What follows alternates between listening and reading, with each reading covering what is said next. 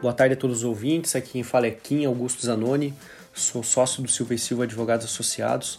Estou aqui para uma edição extra do nosso podcast para atualizar os ouvintes aí a respeito das medidas fiscais, das medidas tributárias adotadas pelo governo para combate a essa crise ocasionada pelo surto do coronavírus. Basicamente, durante essa semana de do dia 14 ao dia 18 de março, o governo federal anunciou e publicou três medidas de emergência para combater os efeitos econômicos do surto, dessa pandemia, desse pânico em torno do coronavírus e que nós vamos explicar aqui para vocês. A primeira delas é a resolução número 152 do Comitê Gestor do Simples Nacional e que ela estabelece basicamente a postergação da possibilidade de atraso no pagamento do Simples das parcelas de abril, maio e junho, ou seja, a partir do mês que vem, o Simples Nacional pode ser pago com atraso, sem que isso represente qualquer tipo de penalidade para o contribuinte.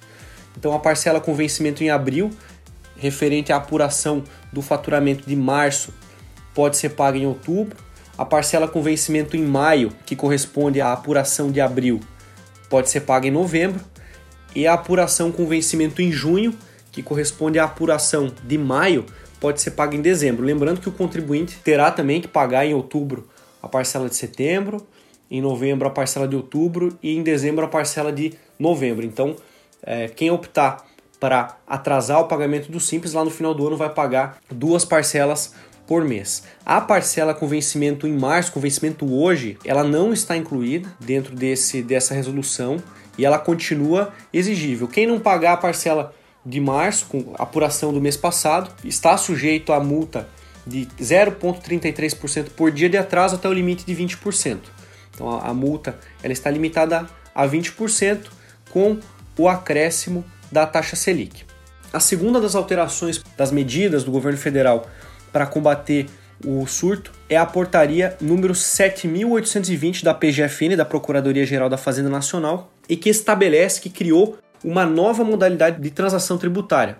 Trata-se da transação extraordinária na cobrança da dívida ativa da União. Esse é o nome que a, a Procuradoria deu para essa modalidade nova de transação tributária. Ela foi editada com as seguintes finalidades: superar a situação transitória de crise, manter a fonte produtora, manter o emprego dos trabalhadores e trazer, dar um pouco mais de equilíbrio dentro desse cenário conturbado entre a expectativa do governo de receber das empresas e a capacidade das empresas de gerar lucro e, e claro, e sair com saldo positivo.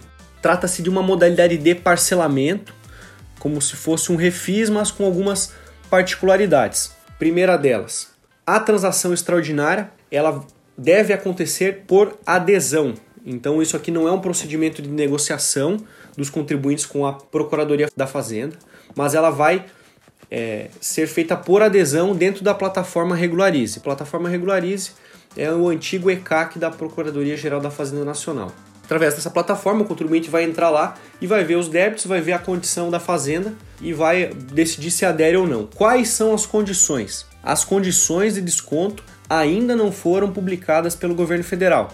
Ela depende da publicação de um edital, de um novo edital, regulamentando aí sim as condições de desconto, as condições mais específicas para que as empresas possam aderir. Então, embora essa portaria ela tenha sido publicada na data de ontem, ela ainda não, não foi implementada. E mas ela traz alguns alguns gatilhos aqui que já podem ser, já estão definidos, como por exemplo, o número de parcelas, que ela, esse parcelamento ele vai acontecer em até 84 vezes para a pessoa jurídica e em até 100 vezes para a pessoa física, tá? O valor de entrada é de 1% do valor total da dívida, parcelado em até 3 parcelas, e o restante em 81 vezes por pessoa jurídica ou em 97 vezes por pessoa física. E se for contribuição previdenciária de folha de pagamento, que são as contribuições previdenciárias patronal ou a descontada do funcionário, a empresa vai ter o prazo de até 60 meses para pagar.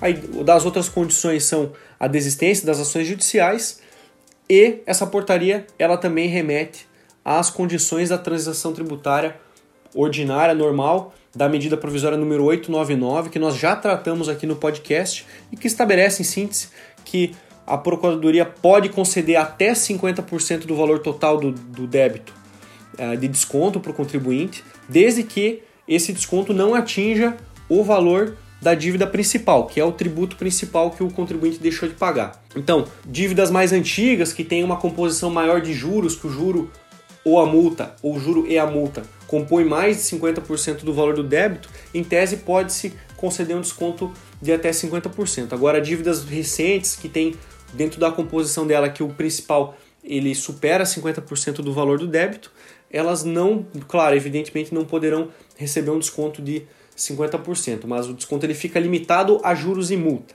Esse é o sentido. Também os débitos que, que possuem multas agravadas, que são as multas de 150%, multas de 225%, e os créditos do Simples Nacional estão fora da transação tributária. Então eles foram excluídos pela medida provisória 899 da possibilidade de fazer a transação tributária e a menos que nasça uma nova medida provisória aí autorizando que isso aconteça, esses créditos não vão estar incluídos na transação extraordinária da portaria 7820. Então, importantíssima medida que tem que ser sim levada em consideração pelas empresas agora na hora de fazer o cálculo do fluxo de caixa, mas que ainda não foi implementada por falta de publicação do edital, que deve sair entre hoje e amanhã para que isso seja implementado aí. Isso está sendo implementado a toque de caixa pela PGFN.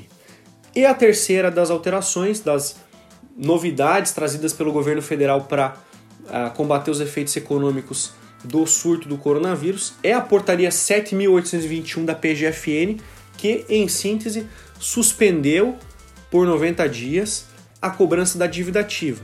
Isso não quer dizer que as execuções fiscais, que os processos judiciais vão deixar de ser é, movimentados, não é esse o sentido da portaria, mas ela suspendeu por 90 dias os atos de protesto, o, as exclusões de parcelamento por inadimplência e também os prazos para alguns tipos de recurso na esfera administrativa, como por exemplo as manifestações de inconformidade, que é quando a empresa tem questionado algum tipo de compensação, as decisões no âmbito de exclusão do PERT também tem uma suspensão de 90 dias para apresentar recurso e também as decisões que estão rescindindo o parcelamento. Tudo aí para dar um fôlego de 90 dias para que as empresas se adaptem a essa nova realidade. Dentro do governo estadual aqui de Santa Catarina, ainda não temos nenhum movimento no sentido de desonerar ou diferir o pagamento do ICMS, nem agora em março, nem para os meses seguintes. Existe sim uma tratativa, existe uma pressão já do segmento das empresas, alguns setores mais prejudicados que estão se movimentando no sentido de exigir essas alterações por parte da Secretaria de Fazenda, mas ainda não existe nenhuma manifestação concreta da Secretaria de Fazenda. E nós aqui do Silva e Silva estamos 24 horas antenados nesse assunto e vamos voltar com mais episódios aí extras a cada movimentação do governo, da legislação, dos tribunais em relação a esse assunto. Espero que tenha ficado claro para os ouvintes e nós voltamos aí em breve com novas atualizações. Um abraço.